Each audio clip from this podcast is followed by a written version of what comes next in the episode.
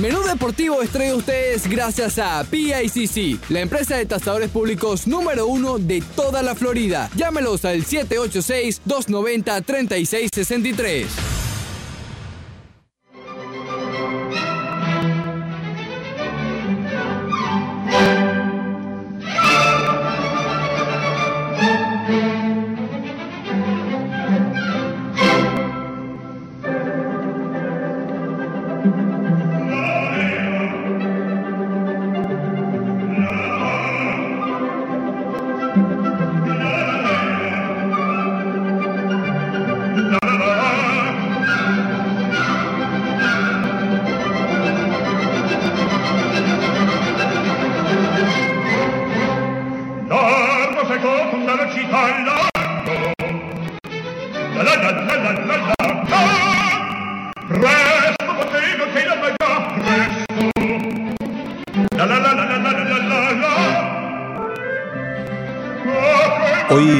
Miércoles cultural en este espacio de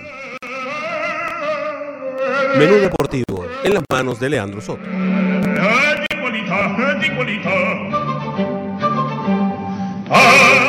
Que hoy en su día de libre albedrío nos recibe con Luciano Pavarotti interpretando nada más y nada menos que una de las ah, áreas más conocidas de la historia, el Fígaro.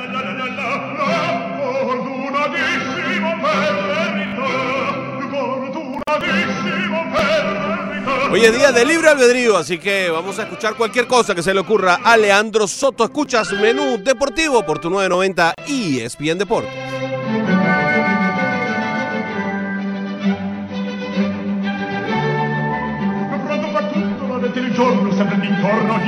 Fernando Arreaza, un servidor Broderick Serpa, junto a Leandro Soto en los controles y en todo lo que es la parte digital, nuestra encuesta, etcétera, etcétera. El señor Ricardo Montes de Oca. Muchas gracias. El agradecido. Llegamos al ombligo de la semana y hoy vamos a compartir con ustedes toda la actualidad de la mejor actividad que realiza el ser humano, el deporte.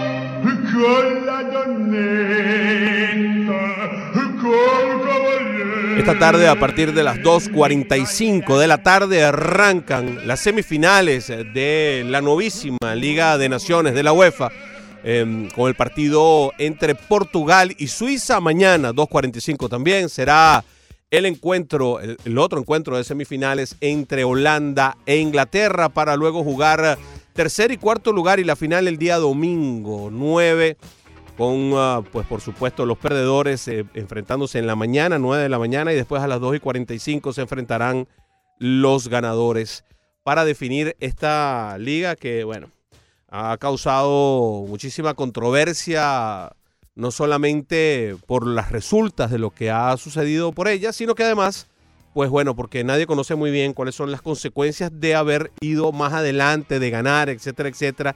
Hay muchas preguntas dentro de la prensa, muchas preguntas dentro de la propia organización eh, que la fundamentó, que es la UEFA.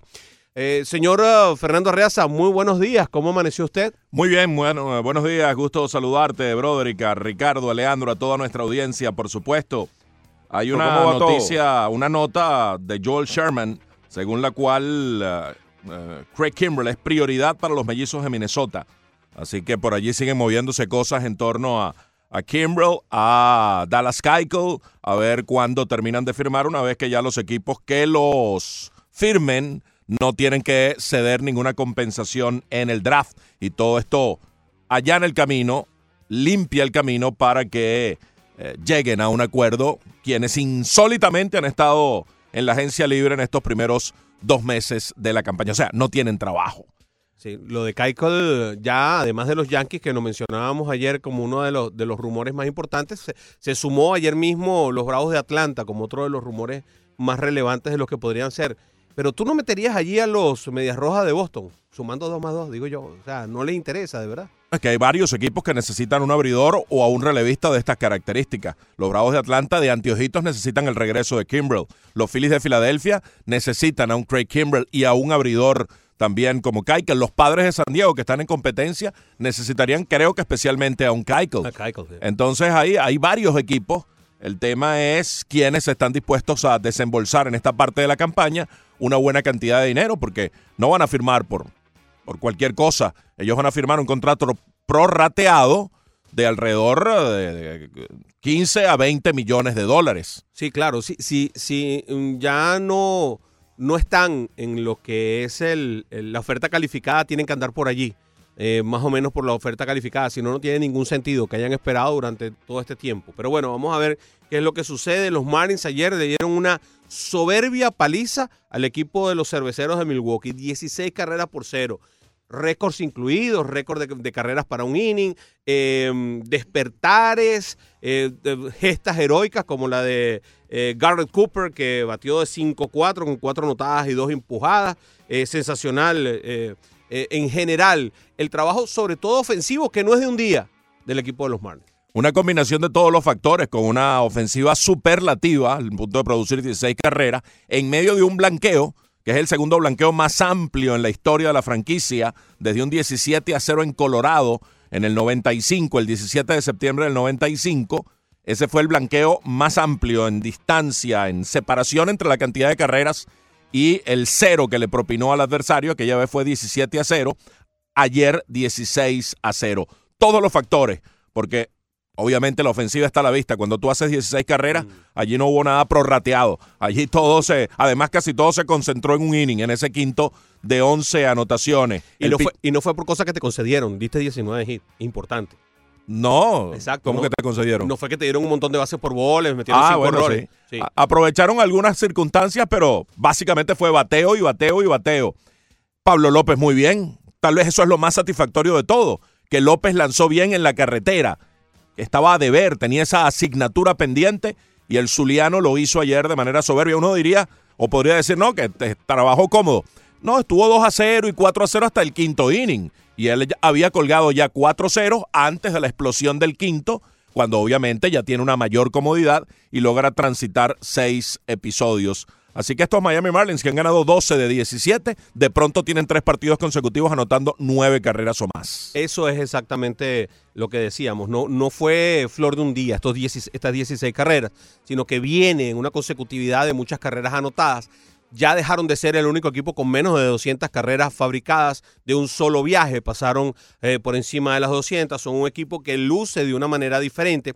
Ayer pasa por debajo de la mesa un par de cosas que son interesantes. JT Riddle jugando en el center field con apenas ocho partidos en ligas menores en esa posición y Garrett Cooper jugando en la inicial. Eso pasó un poquito por debajo de la mesa por el despliegue ofensivo enorme que hubo el día de ayer, pero es interesante el ver que se está buscando nuevas vías y nuevas formas de refabricar este equipo y de reconducir este equipo hacia, hacia donde se está tratando de llevar. Sí, así es. Ese, es el camino y la dirección correcta. Cuando decíamos que se combinaron todos los factores, ayer Miguel Rojas también hizo una, una tremenda jugada, una defensiva eh, extraordinaria. De hecho, en el, en el ranking de MLB Network que vi esta mañana, la primera jugada, la, la gema defensiva, la número uno, fue la que hizo ayer Miguel Rojas. Eh, jugando el shift, le dieron un batazo por el sector más o menos normal del campo corto, extensión total tirándose de cabeza hacia su mano derecha, tomó el batazo, durísimo, se pone de pie como impulsado por un resorte y dispara firme y, potente a primera para realizar un gran out que celebró Pablo López ante esa intervención. Ya alguna vez en la ciudad, Broderick, hubo un 10 y 31. ¿Te acuerdas? Aquellos eh, eh, Miami Heat que tenían 10 y 31 y luego voltearon con 31 y 10 para terminar exactamente con récord de 500, aunque no les alcanzó. Ah, eh, quedaron empatados con, los, con, los, Bulls. de Chicago, pero perdieron la serie de Chicago y quedaron fuera de la postemporada. Pero hicieron esa hombrada de voltear cuando nadie lo veía venir un 10 y 31 o un 31 y 10. Bueno, los Marlins llegaron a tener 10 y 31. Van en camino a voltear eso. La temporada no va a terminar con un 31 y 10 porque todavía va a faltar un sector largo porque esta es una temporada mucho más larga. Pero bueno, lo digo como una cosa anecdótica, que ya alguna vez un equipo de la ciudad volteó un 10 y 31, que fue justamente cuando tocó fondo el equipo de Miami con esa marca que proyectaba 120 derrotas. Ahora mismo la proyección es de 100 exactamente. Y, y mira, uno se llega a animar en que el equipo pueda eludir por segundo año consecutivo, cuando este año parecía menos probable, bastante menos que el año anterior, que no pudiera evitar 100 derrotas. Bueno, también a eso está coadyuvando que los nacionales no, no, no han tenido la proyección que se esperaba de ellos y que los Mets tampoco. Ni los Mets han sido los Mets que esperábamos, ni los nacionales han sido los nacionales que esperábamos. Al fallar esas dos variables, eh, se le, digamos que se le facilita. En realidad no, no han aprovechado porque el equipo de los Marlins no le ha ganado a los nacionales eh, un montón de partidos y no ha sido dominante en la serie. Sí lo hicieron contra los Mets en la última. Em, todas estas cosas eh, coadyuvan. Pero lo más interesante de todo esto es que pareciera que se está logrando un teamwork que se está logrando esa alegría de ganar y se está buscando, se está consiguiendo la manera de ganar los encuentros de diversas formas. Ha habido una explosión ofensiva, como bien tú dijiste, en los últimos tres días, pero los partidos anteriores no se estaban ganando así, se estaban ganando con pequeñas cosas, se estaba ganando con muy buen picheo, se estaba ganando con una defensa que estaba por encima del promedio, sobre todo a nivel del infield. Todavía se anda buscando ese center field, ya nos dimos cuenta, eh, como tú bien nos, nos decías, de tu escauteo de Harold Ramírez en Venezuela, que no iba a poder ser un center field, ya nos dimos cuenta, ya los Marlins se dieron cuenta, no van a, diera la impresión de que no van a seguir tratando, que lo van a dejar donde debe estar, que es en el right field, para poder aprovechar ese bate que ha sido un bate extraordinario en grado sumo, para dejarlo tranquilo. Y están buscando nuevas vías para proteger ese, ese jardín central. Yo no sé si JT Riddle no solamente por lo que pueda aportar por la defensiva, sino porque él ha demostrado con su bate que no es un bateador sobre todo eso que sea relevante, eh, puede ser de ayuda. No sé qué pasa con Luis Brinson, no sé qué, qué, le están viendo a Luis Brinson que no los termina de convencer de, de subirlo a las mayores. Algo le están viendo a ese muchacho, a pesar de que los números han venido mejorando paulatinamente y que luce bien sus números en ligas menores, no lo están viendo bien y no se atreven a subir. Sí, tal vez consideran todavía muy corta la etapa en ligas menores, quieren ver más. Eh, ese momento tiene que ser muy bien escogido para traer de vuelta a Luis Brinson porque va a ser probablemente su última oportunidad, siendo un poquitico radical. Cuando lo traigan de nuevo es para verificar si puede o no. Y si mm. no puede, ya, señor, usted se quedó en el camino, el tren pasó y usted no lo tomó. Entonces, esa decisión tiene que ser muy, muy bien escogida. Y respecto a Riddle, a veces un cambio de posición saca algo distinto de ti.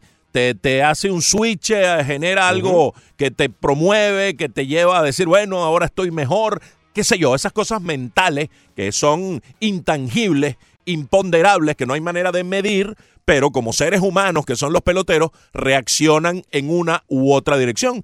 Y quién sabe, quién quita, vamos a pensar positivamente, de manera optimista, que este cambio puede ser beneficioso para la carrera de JT Riddle. De todas formas, también está Manuel y Sierra. De todas formas, que también estaba poniendo los números bastante decentes. En que lo subieron a AAA con la lesión de Monte Harrison. Lo subieron a AAA, tampoco se atreven a subirlo. Hay que evaluar qué, qué, es lo que está pasando y qué es lo que están viendo con estos, con estos muchachos en ligas menores. A, los Marlins terminaron ya el draft, 10 selecciones. Vamos a nombrarlos, no nos vamos a extender en demasía porque ya estas, estas selecciones son nombres que quedan como al, Ah, bueno, a ver cómo se desarrolla. Allí flotando en el ambiente. Y a lo mejor más de uno termina siendo de la, de la, del equipo de grandes ligas en algún momento. A lo mejor alguno termina siendo mejor que Bleedy. A lo mejor. Porque eso ha pasado una y, mil veces en, en, los drafts amateurs. Sí, señor. Tienes eso. Bueno, eso más adelante los nombres. Ahora, los nombres. Ah, ese 16 a 0. Ajá. escandaloso. Llevó ayer a, nuestro apreciado Jorge Morejón ah, a decir que hay que aplicar el CO, a implementar el knockout en las grandes ligas. Eh, porque estos partidos son aburridos, no hay manera de reaccionar. Eh, se formó una especie de polémica allí en el Twitter y es la encuesta de hoy y justamente para que defienda su posición, a las 12 vamos a tener aquí al aire a, Jorge Morejón. O sea que dejamos los comentarios para las 12. Yo creo que sí, yo creo que sí, que a las 12 es cuando eh, intervenimos y debatimos al respecto porque vamos a tener justamente a quien defiende una posición planteada ayer con la cual yo no estoy de acuerdo. Eh, ah, ya, pero, bueno, no, no, no, no, te me, no te me adelantes ni te me pero, pero no estoy dando detalles, simplemente no estoy de acuerdo y por eso se presentó el debate. ¿Viste la cara de Leandro? Sí, Leandro se puso candente, hirviente. Yo nunca había visto así a Leandro, salvo comiéndose un, un, bollito pelón de eso que tanto le gusta. La encuesta, mi estimado. Si alguien se le acerca comiendo bollito pelón, se pone también muy belicoso. Sí, ¿En serio? Agresivo. Ah, caramba, nunca te he visto comiéndote un bollito pelón. Buenos días, Fernando, Broderick, amigos de la 990. Así es, en arroba 990 y ESPN Deportes, la pregunta. A propósito de la paliza de los Marlins de ayer, 16 por 0, ¿cree usted, como lo sugiere Jorge Morejón, que las grandes ligas deben implementar el knockout en estos casos? ¿Sí o no? Arroba 990 ESPN Deportes, retweet. Siempre es importante el retweet. Sí, hagan retweet para que, para que sea, para que la muestra sea lo más grande posible y podamos tú, te vamos a dejar tu, tu opinión para. Podemos decir sí o no sin elaborar demasiado. Sí o no, maestro. Sí. Muy bien. Usted, señor Leandro, no, no le no lo sin elaborar, sin elaborar demasiado. Eh, muy buenos días, brother. ¿Cómo está? ¿Todo bien? Arriba, Saludos, ¿todo bien? Excelente, Ricardo. Ya también te voy a saludar, hermano. Eh, ¿Es necesario que te responda? ¿Sí o no? No. No. Muy bien. Bueno, ya yo dije que no estoy de acuerdo. ¿Y yo estoy de acuerdo contigo? No. Ok. Muy bien. Creo que, que, que ya. No, stay tuned a las 12. Se le va, tú, tú estarás al lado de Morejón. Se le va a ver difícil la situación a Morejón y a Ricardo. Fíjate que yo últimamente he estado compartiendo contigo, pero es que en esta no, no, no, hay manera, no, no hay forma. Oye, qué interesante lo que dice José Antonio Mora para alabarlo usted, señor Leandro. Dice, qué manera de iniciar menú deportivo. Lo primero que se me vino a la mente fueron los cómics de Box Bunny en la tarde. Cuando, cuando pusieron el gran Pavarotti. ¿Tú sabes qué? Eh, ¿cuál, ¿cuál, es Mrs. Fire Comienza así, con Robin Williams haciendo eh, mímica con, con, unos dibujos animados de este tema que colocó eh, Fígaro tan famoso de la ópera clásica de Luciano Pavarotti. Quedan unas cuantas por allí. Quedan sí, unas cuantas hoy, te pusiste clásico. Sí, hoy estoy bastante clásico, así que... Eh, vas a poner varias. Espero que pongas entonces a Plácido Domingo, espero. Posiblemente. A José Carrera. Stay tuned. José, Carrera. No me lo promete. No puedo prometer nada porque hoy es libre vertico. Ah, caramba, qué cosa tan complicada el libre vertico. También eh, hay baloncesto, mi querido amigo. Sí. También hay baloncesto. También tenemos que hablar de la final de la NBA, una final eh, fantástica. Yo creo que vamos a ver cosas sensacionales en esta final. Ya vimos una recuperación, pero con partido muy cerrado. En, el último encuentro entre los Warriors y los Raptors, vimos a los Warriors venir eh, de atrás e, e imponerse eh, de la manera como nos tienen acostumbrados, robándose la, la localía, pero en partido muy cerrado. Así que emocionante lo que le estábamos pidiendo a esta serie. A lo mejor esta serie no llega a siete encuentros, pero si todos los partidos van a ser a cinco puntos, a tres puntos, a cuatro puntos, vale la pena verla. Y eso es lo que, me, lo que más me gustaría ver. Ya, este que, ya Kevin Durant fue descartado, no va a jugar en el partido 3 hoy. Clay Thompson está cuestionable para el partido 3. Como ya se sabe, Kevin Looney no juega más en la final. Y en la NBA hay otra nota que vamos a tocar cuando hablemos eh, de la disciplina, que indica que Dion Waiters está siendo eh, mercadeado por eh, el equipo de la ciudad, el, Miami Heat, Dion Waiters y James Johnson. El, el objetivo focalizado para este receso de campaña es ver si pueden cambiar a Waiters y a Johnson. Es lo planteado por la directiva a ver si pueden reestructurar un poco la nómina, ver si pueden traer a un agente libre de esos de cartel que va a estar en el mercado. Evidentemente no va a ser fácil eh, cambiar a Waiters con ese pesado contrato que tiene. El año pasado mostró recuperación, mostró eh, que estaba jugando mejor, pero fue intermitente, fue inconsistente y no dejó un, una sensación muy convincente de que puede ayudar realmente a un equipo en el futuro inmediato. Sí, y además estaba tomando demasiados tiros, no estaba metiendo las asistencias que de él se requerían que hiciera. Eh, hubo momentos en donde desaparecía por largos tramos y no de un partido, desaparecía por largos tramos del calendario. Y así las cosas, pues yo creo que, que no, no, no dejó esa sensación de certeza de, de, de, ok, vamos a, vamos a jugárnoslas de nuevo contigo, eh, tú vas a ser nuestro, nuestro alero tirador, no creo que haya dejado esa sensación, creo que eso va a quedar en manos de Richardson, va a seguir, va a seguir estando en manos de Richardson ser ese alero tirador, por lo menos en principio, a menos de que lo que se consiga vía eh, agencia libre sea un alero tirador de alto perfil y así podrían entonces inclusive ahorrar un poco más en el, en el, en el salario, ¿no? En, todo lo que es el, tope salarial. no es fácil lo que tienen que negociar, pero van a tratar de negociar. tienen que esperar a que pase esta final y la fiebre de final. De todas formas, ya empiezan eh, las negociaciones, empiezan los wish lists, que son sumamente importantes. Muy bien, todo esto y mucho más hoy en el menú deportivo. Muchas cosas más de béisbol, por supuesto. Miguel Cabrera que despejó la duda de si se iba por la campaña con la operación en la rodilla y lo despejó eh, en, en, grand fashion, en, forma espectacular. Con un Grand Slam. Lázaro está en línea, lo recibimos al regreso y todos aquellos que quieran llamar al 786-801-5607. Somos novios, pues los dos sentimos mutuo amor profundo.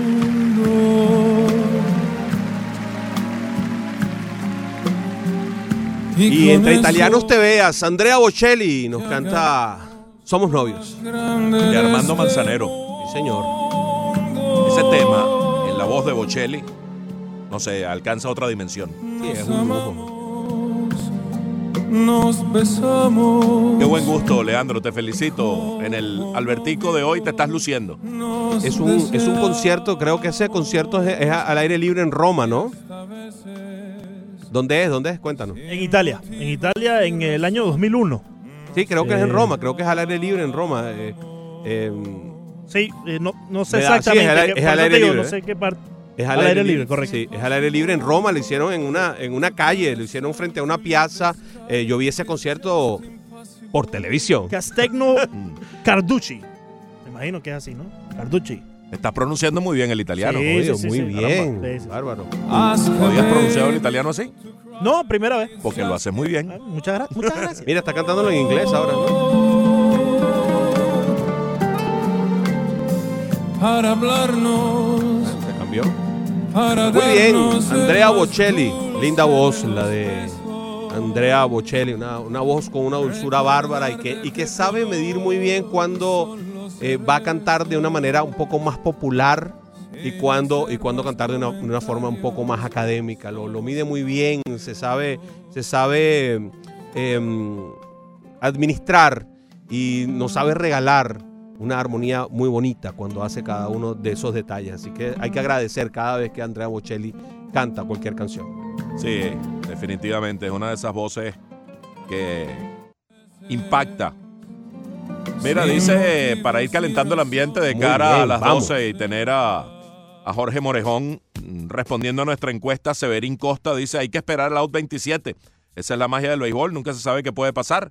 Quitaron las bases por bolas intencionales lanzadas y me recuerdo más de un, de un picheo a las tribunas o un cruce de señas del béisbol. Eh, déjenlo como está, con más béisbol y su tecnología.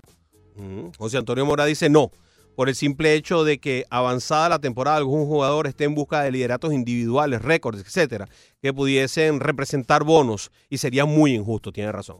La cuenta debate deportivo Deportiv 3 dice, en nuestra opinión, no por la sencilla razón de los números y estadísticas que deben prevalecer en cualquier disciplina deportiva. Gracias, ¿no? Gracias a ti por participar. El cubanísimo Yander Rivas dice, arriba Miami Marlins. Eso, esa es la actitud. Eh, Gabriel Milanés dice, al inicio del programa alguien pasó por mi lado y se me quedó mirando sorprendida y me dice, caramba, no sabía que te gustaba la música clásica. Yo le contesté, sí, un poco, gracias. Soto Leandro, buena por ti. Te agradece directamente a ti, Leandro. señor. Celso Núñez dice, saludos Tim, voté por no. Yo como manager, mi equipo tiene que morir en la batalla y crecerse ante estas circunstancias porque bastante cobran. Saludos, los escucho. Gracias, Celso. Mira este que dice MLB Real. Para eso tenemos a Wayne Chen, para que lance juegos con diferencia de más de 10 carreras y se coma los innings. si no, ¿para qué los tenemos? No le encuentro otro uso. Oye, qué cruel eres, qué cruel eres. Eres cruel. Un poco. Eres bastante cruel con el pobre hombre. bueno, eh, para eso lo piden, ¿no? Hay mucha gente que dice que para eso, que para eso es que, lo deberían tener. Yo creo para recoger los vidrios rotos. Yo creo que eso también funciona. Por cierto, ayer y para hablar de estos vidrios rotos, pusieron a lanzar a Hernán Pérez. Primero, eso me parece que no debería ser, pero hay que aceptarlo porque son las normas del juego eh, y se permite. Por ahora, pareciera que ya el año que viene eso va lo van a limitar. Lo van a limitar. Ahora, lo que sí no puede ser, Fernando, es la burla y la risita entre Hernán Pérez, Craig Council y el receptor.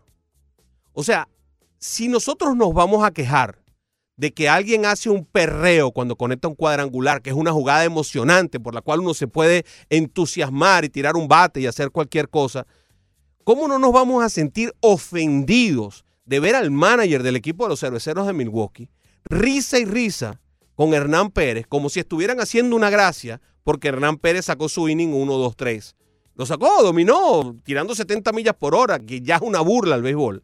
Eh, poner, parar a alguien ahí a que, a que, tire pelotas a 70 millas por hora, que al final terminó sacando su 1, 2, 3 y eso hay que respetárselo. Pero la risita, la burla, eh, eh, vaya, esto es muy ofensivo para el béisbol y yo creo que si hay cosas hacia donde debemos voltear la mirada, es hacia este tipo de cosas, no un bad flip, no una celebración, no una cosa de esa, sino a este tipo de cosas que realmente denigran lo que es la pelota, lo que es la seriedad del, del béisbol. Sí, este es un deporte serio. Yo no sé hasta qué punto la gente en Milwaukee lo disfrutó. Hubo también risas cómplices entre Hernán Pérez y Martín Prado, que estaba bateando. El juego está definido, es un poquito de show para la gente, pero un show bufo que no me gusta a mí tampoco. Eh, Hernán movía el pie, levantaba la pierna de estilo Juan Marichal, eh, hacía toda clase de movimientos antes de hacer el picheo. Eh, era como una especie de parodia, producto de haber estado perdiendo 16 a 0, para darle un poquito de show a la gente. A mí no me gustó tampoco, a mí no me gusta. Yo, yo estoy en esa línea de ser conservador sin dejar de aceptar cosas nuevas, cosas novedosas, cosas actuales que hay que implementarlas y a las cuales hay que adaptarse, montarse en ese tren, no puedes dejar que te pase por encima, pero eh, en el, eh, hay ciertas normas, ciertas cosas que me parecen no pueden ser quebrantadas. Y ayer se traspasó un poquitico eso, dejando la duda sembrada en el ambiente, Broderick, en, en esencia estoy de acuerdo contigo, en no sé si la gente lo disfrutó. Esa poca gente que quedaba allí en el estadio, cuando en el Miller Park te están dando una felpa de esa magnitud 16 a 0, si les gustó o no, eh, lo que hizo Hernán Pérez con el show que montó. Lo tiene que evaluar MLB. Yo creo que ya ellos están tratando de ponerle coto a eso porque han vislumbrado que no se debe utilizar este tipo de pitcher por, eh, en determinada, con determinado marcador y lo van a reglamentar para evitar que prolifere esto, que ya el año pasado fue una especie de, de comidilla. Cuando había un partido así, siempre salía un, jugador de bateador a, lanzar. Ayer el colega Alfredo Villasmil vía Twitter tuvo una diatriba conmigo al respecto, al respecto a esto, él defendiendo pues que, que em, hay que preservar el bullpen en estas situaciones y una serie de cosas y que eso no le causa ningún tipo de daño al equipo y mi respuesta fue la respuesta a eso que tú estás planteando la dio José Canseco hace unos cuantos años, cuando perdió toda una temporada porque le tuvieron que hacer un atomillón después de ponerse a payasear en un... En un eh, eh, eh, hay que respetar la labor del lanzador. Hay que respetar la función del lanzador. El lanzador es demasiado importante. Cuando nosotros decimos que el 75% del juego es el picheo y vamos a poner a cualquiera que no tiene la más somera idea de cómo pararse ni siquiera en un pitching plane a tirar una pelota, Estamos violentando de todo punto de vista la labor del lanzador. Eso es como que yo agarrara el día de mañana y me metiera en un quirófano a hacer una operación de corazón abierto por el simple hecho de que yo he visto muchas. O sea, esto no tiene ningún tipo de sentido, no tiene ningún tipo de... no tiene asidero y resulta ofensivo y, y fantástica la palabra que utilizaste. Es bufo, es una bufonada el agarrar y pararse allí y hacer todas las cosas que hizo Hernán Pérez en mi paisano ¿ok? No, no estoy criticando a nadie que no, que, no tenga que criticar. Pararse allí y hacer todos los movimientos con el pie. Pero el manager, mi hermano, Craig Council es un manager de grandes ligas que, al cual yo respeto mucho y, alabamos muchísimo el año pasado. Lo alabamos porque tenía razones por qué alabarlo. Riéndose. Cuando te están dando 16 a 0. Oye, hay que ser bien sinvergüenza. De verdad, para tú reírte cuando te están dando una paliza de esa magnitud. Yo no creo que eso sea respeto al juego. ¿no? De verdad que no. Sí, reírse, yo realmente no, no, no vi ese, ese detalle de, de Council. Yo vi el de, el de, Hernán Pérez con Martín Prado, como una especie de duelo. Termina fallando, Jesús Aguilar se ríe y todas las eh, cosas que hizo Hernán Pérez en el montículo que no me gustaron. Sí, si Council, y, y, tú dices que lo viste y no, y no tengo por qué dudar de eso, y, ciertamente tiene que haber sido así. Si estuvo formando parte de la parodia cuando te están dando esa paliza, no es muy profesional de su parte. Después del primer out, después del primer out, donde, donde da un fly un poquito más atrás del infield y, y, y hacen el primer out, se ríe. Cuando hacen el segundo out muy parecido, entonces se desternilló, pero fue una cosa como, que, como que era una fiesta. Sí. Lo que estaban haciendo. Ciertamente esto es un juego para pasarla bien, para generar distracción, pero un juego serio donde están trabajando al final, están realizando su desempeño profesional y ganando muchísimo dinero y están compitiendo para ganar. Entonces, traspasar ciertas líneas puede llegar a ser contraproducente. Yo creo que es un juego para el, para el público, para nosotros. Para ellos no, para ellos es su trabajo. Yo creo que hay una diferencia en cómo tiene que verse las cosas. El juego divertido tiene que ser para el que paga por, por divertirse del juego, pero al que le están pagando porque ejecute un trabajo, tiene que verlo como un trabajo. Yo creo que esa es la diferencia de posiciones que debería haber en todo esto y, me disculpan por, por haber eh, sido tan, tan ¿cómo se llama? Tan, tan rudo. Si me permiten, ¿no? Porque estoy completamente de acuerdo contigo, Broderick. Eh, no había visto el video a la profundidad eh, para poder eh, entrar en, los temas que tú entraste. Pero, por ejemplo, Pablo Sandoval, que sí causó cierta gracia simplemente porque se paró en el, en el, en el montículo y nadie esperaba que Pablo Sandoval pudiese lanzar. Eh, Te interrumpa yo un momentico. Sandoval de muchacho fue pitcher y lanzaba con las dos manos. Correcto. tenía esa, él, él, antes de ser aquel panda y, y, llegar e irrumpir en San Francisco, era conocido en su trayectoria de ligas menores como prospecto porque tenía la habilidad para lanzar con ambos brazos por igual, a la derecha y a la zurda. Y con eso hoy, Pablo Sandoval cuando le tocó ayudar al equipo en esa circunstancia, no se puso a hacer las cosas que hizo Hernán Pérez, ¿no? Lo tomó quizás dentro de lo poco serio que pareció para muchos fanáticos, él lo tomó con seriedad, incluso hasta sacó el inning. Entonces, no es que Hernán sacó el inning, un 2-3. Sí, también lo sacó, pero eh, son las cosas que hizo en el Montículo. Las circunstancias de por medio. Exacto. Y eso yo creo que es lo que te molesta más allá de ver a un jugador lanzando, sino las mímicas que hizo en el Montículo, ¿no? Lo decía al principio, ¿no? Decía al principio, sí, eh, eh, hay que aguantárselo. Claro, claro. No me gusta ver a un jugador lanzando. Exacto. Creo que los pitchers están para eso y que hay que respetar esa función. Pero bueno, está en el reglamento. Yo no voy a pelear con el reglamento. Que pelear con el reglamento siempre va a estar, nunca va a tener la razón y yo no me voy a poner en eso, pero, pero no me gusta y mucho menos así.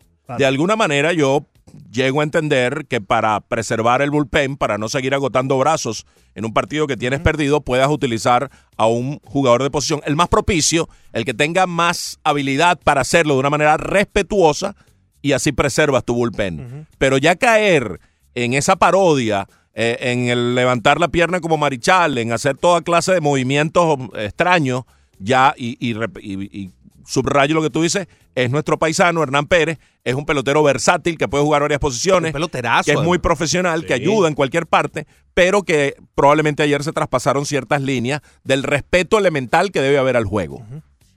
Como la tuvo, por ejemplo, Pablo López, que también le, perdón, Pablo Sandoval, que también le tocó en su momento estar en el montículo. y, hemos visto, y hemos visto varios que hasta han cogido palo y han cogido palo y han sido respetuosos cogiendo palo. O sea, vienen por ahí, les dan, eh, eh, pero, pero siguen tratando de sacar el lado. Lo hacen de la mejor manera posible dentro de sus posibilidades.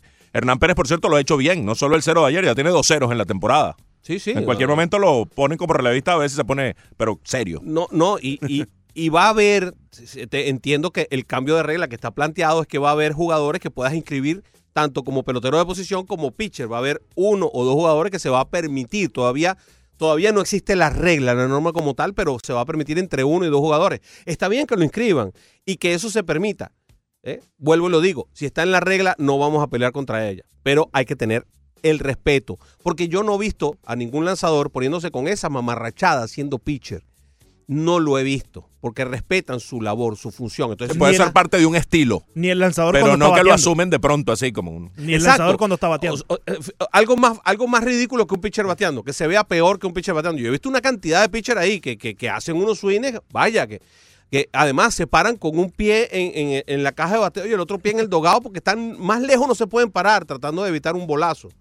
Entonces, bueno, Águila Cristi dice, no creo, porque les quita a los jugadores mejorar sus rendimientos, menos turnos al bate, menos posibilidades para los lanzadores relevistas de aparecer y poder bajar su efectividad. Gilbert González nos dice, no, que aguanten la pela, el desquite siempre estará en el ambiente.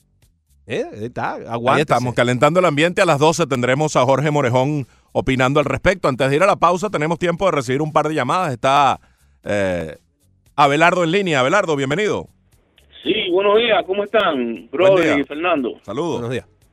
Mira, mi- me- una observación, eh, me sorprendió que siguieron a JT Riddle para jugar centrofield, quiero, eso te digo por qué. Eh, ahora mismo, eh, Castro, Roja y Prado se van el año que viene. Yo miraba a Riddle como el shortstop del futuro y no centrofield o utility. Eh, en la grada entiendo que no hay ningún shortstop ahora que, que esté listo para el año que viene. Van a tener un hueco ahí. ¿Qué, qué, qué está pasando con eso? Ustedes quizás tienen una opinión o saben algo Sí, para, para enterarnos, ¿no? cómo no, gracias, Abelardo. Rojas no se va el año que viene. Rojas está todavía bajo control. Sí, Rojas todavía está bajo control del equipo. Te voy a decir exactamente cómo está la, la situación. Creo que este fue el segundo año de arbitraje para él, el que acaba de, de concluir, y siempre ha llegado a un acuerdo sin necesidad de dilucidar el, el dinero de vengar en arbitraje. Ya vamos a Eh, revisar exactamente. Es, es en- mm, eh, primer arbitraje, arbitraje elegible para el 2020, no, segundo arbitraje, Segundo, sí. eh, 2020 y será eh, agente libre hasta el 2021. Está bajo control Miguel Rojas. Está, o sea, está bajo control. y Rojas se ha ganado el puesto de shortstop. Rojas ha hecho todo lo necesario y más para ser el shortstop de planta de los Miami Marlins. Jugando una sólida defensa, que ya se sabía de él. Él es un shortstop natural y de gran capacidad defensiva. Él está eh, por encima del, del- de lo que es el, el promedio de grandes ligas de, de la habilidad de los shortstop. Él está por arriba de eso. Y ha bateado más de lo que cualquiera hubiera imaginado hace unos años atrás. Se ha hecho un bateador más que respetable ahora mismo con 2.67. Eh, Miguel Rojas es el shortstop de ese equipo y sigue bajo control. O sea que por allí tiene la respuesta Abelardo. Sí, a pesar de que tiene 30 años eh, y está un poquito, un poquito mayor que los, que los jugadores que se está buscando levantar, eh, todavía está bajo control y te puede dar un par de años más para tú poder buscar ese shortstop y tener el shortstop que esté dentro de los parámetros del 24 o 25, que es la edad eh, de esta generación que se está buscando hacer crecer. Tal vez coincida la etapa que, en la que todavía puede permanecer Rojas en grandes ligas con los Miami Marlins, si alguna vez se va como agente libre, hasta que esté listo este muchacho Núñez, que fue la tercera selección en el draft de, de hace dos días, y este muchacho de 18 años que pareciera tiene una habilidad atlética inmensa como defensor del campo corto y que se proyecta puede batear, esté listo para hacer la transición en el momento preciso. No se olviden de José Devers en la Es clase verdad. A. José también, también. clase. José verdad. Dever, que, que le falta bastante todavía en el crecimiento y pueden ser esos dos años que todavía tiene de control eh, Miguel Rojas. Eh, nos hizo otra pregunta, además de Miguel Rojas. Dijo, ah, que lo veía solamente como shortstop.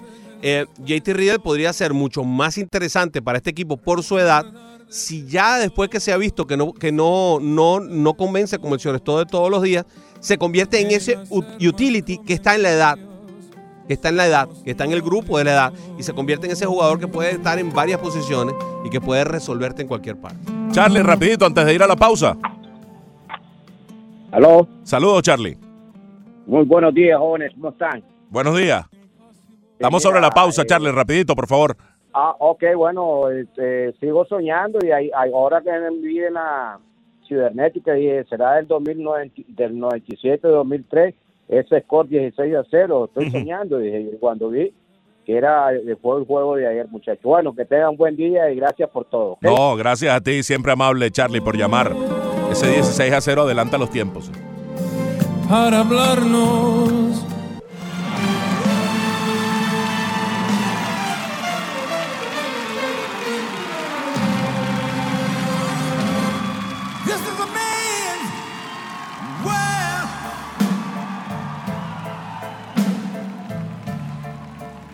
This is a man's world.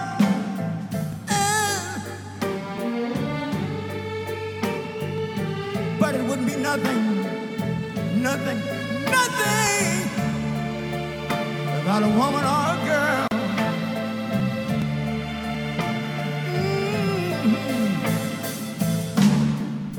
You see, man made the car, El hombre que más trabaja en la farándula, James Brown.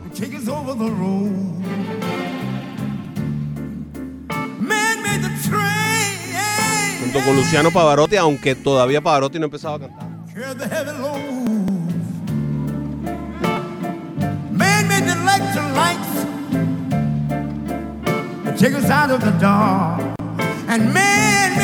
It's a. Mary, Mary, Mary Wood. Se llama esa canción.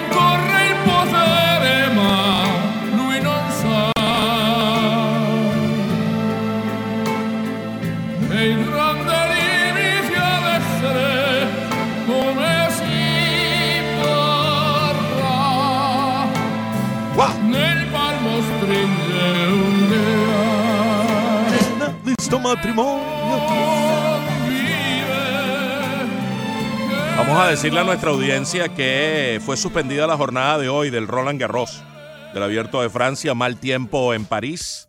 Suspendida, pospuesta para mañana. Partidos realmente interesantes. Dominic Thiem contra Karen Kachanov. eh, por un lado, en uno de los cuartos de final. Y el ganador va a enfrentar al que resulte victorioso entre Novak Djokovic y Alexander Zverev.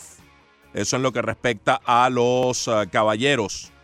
Entre las damas, los próximos partidos que también han sido pues eh, pospuestos en el día de hoy son eh, los siguientes: Madison Keys contra Ashley Barty, Keys contra Barty y Simona Halep contra Amanda Anisimova.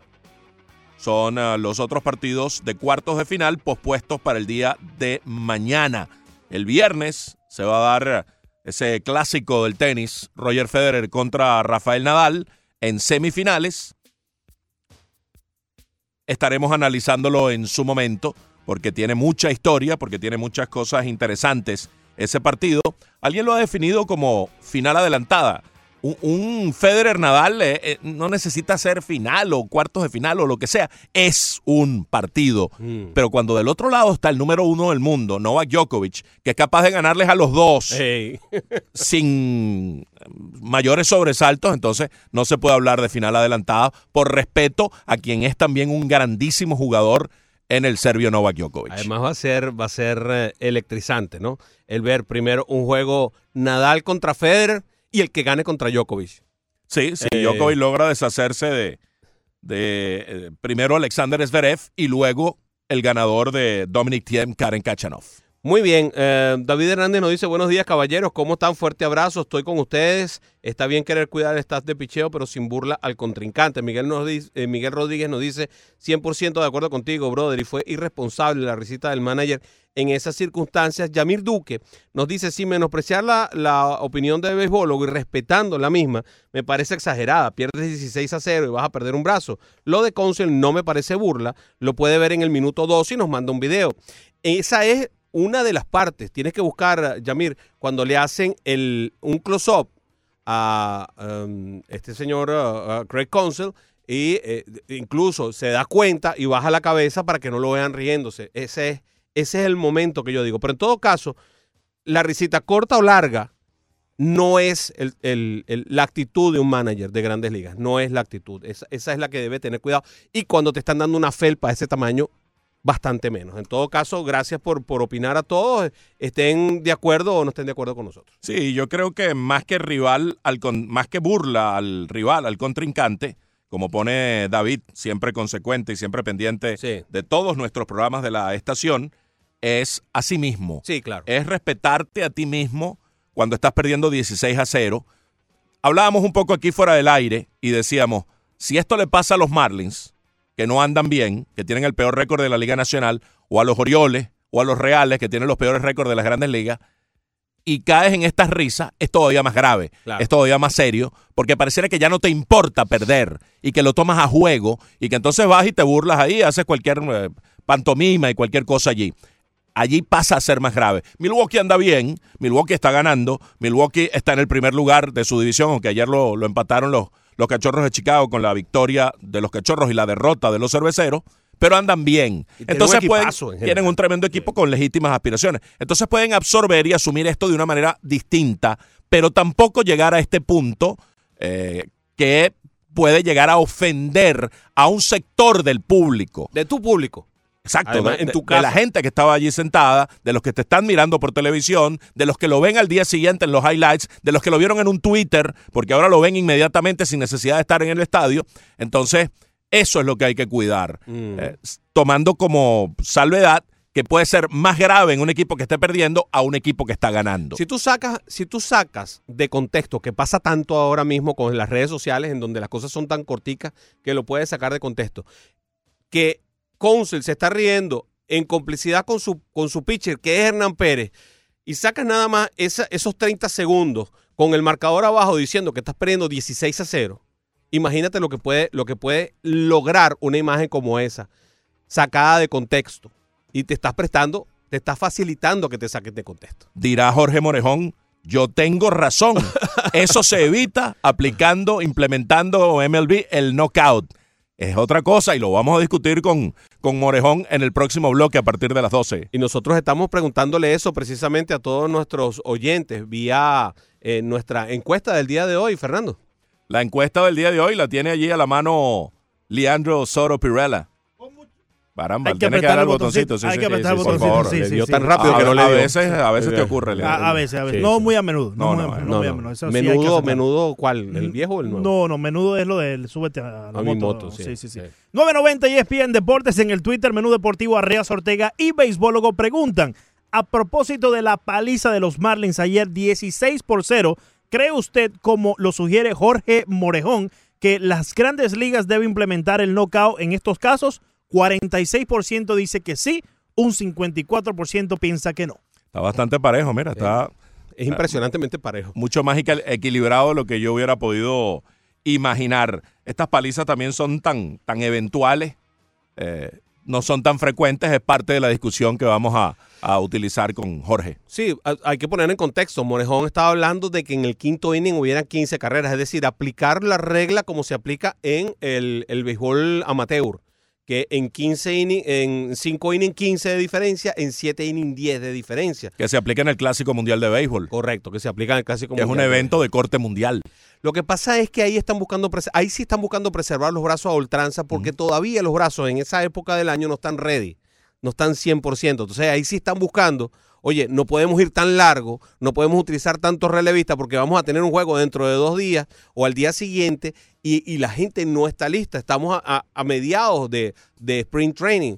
Entonces ahí es un poco más delicado, hay un poco más de cuidado y de cuido y de, y de delicadeza con los lanzadores. Inclusive hay restricciones siendo de, de- de corte mundial el, el torneo. Demasiadas, para Sí, mi sí. gusto, y creo que por eso no ha terminado de engancharse la gente por el Clásico Mundial de Béisbol. Tenemos un par de llamadas en línea. Sí, señor Rolando, bienvenido, ¿cómo estás?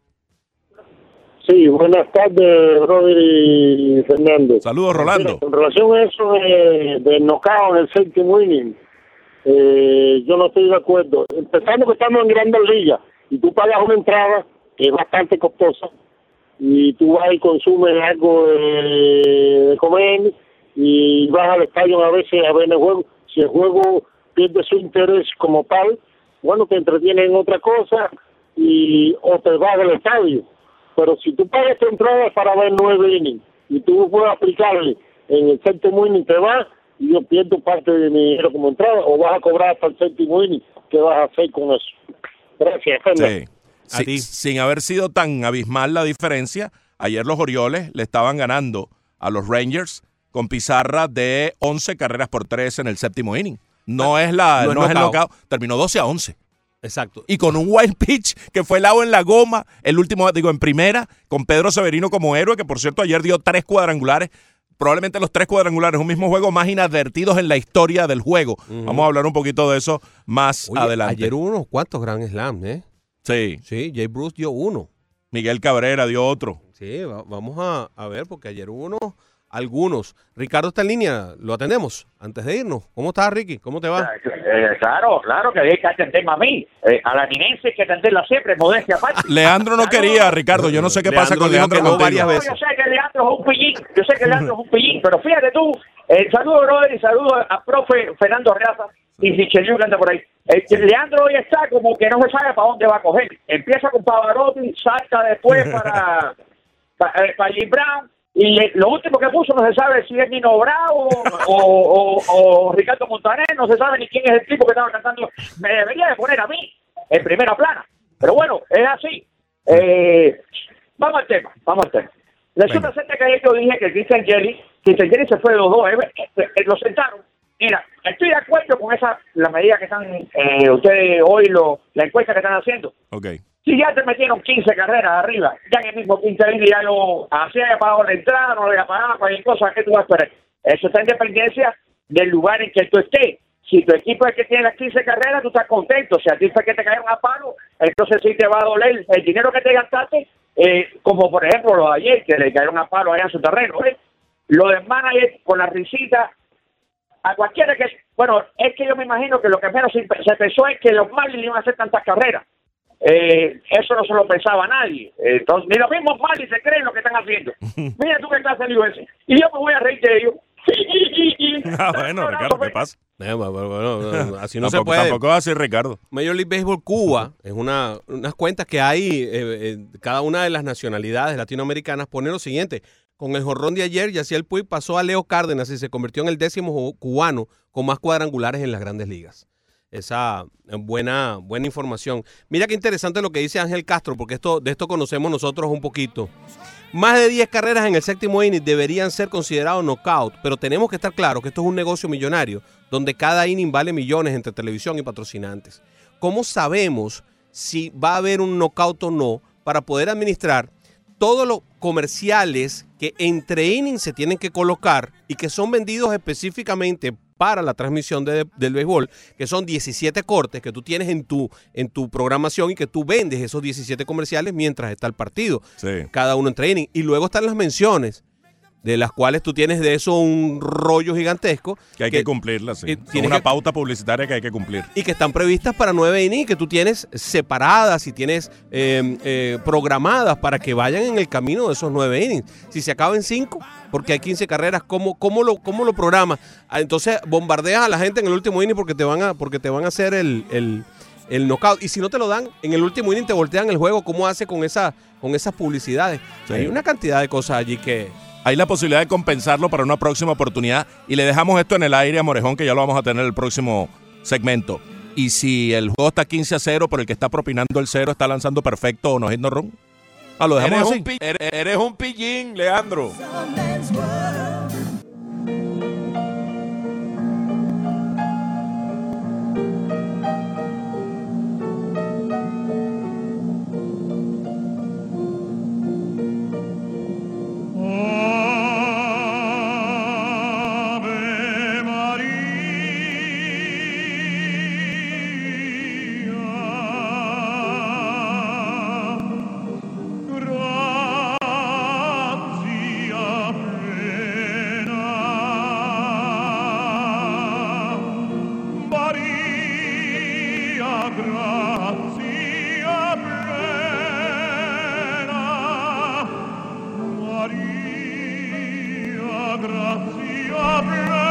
Ave María de Schubert eh, interpreta para complacer al señor oh, Fernando Arreaza el inmenso Plácido Domingo.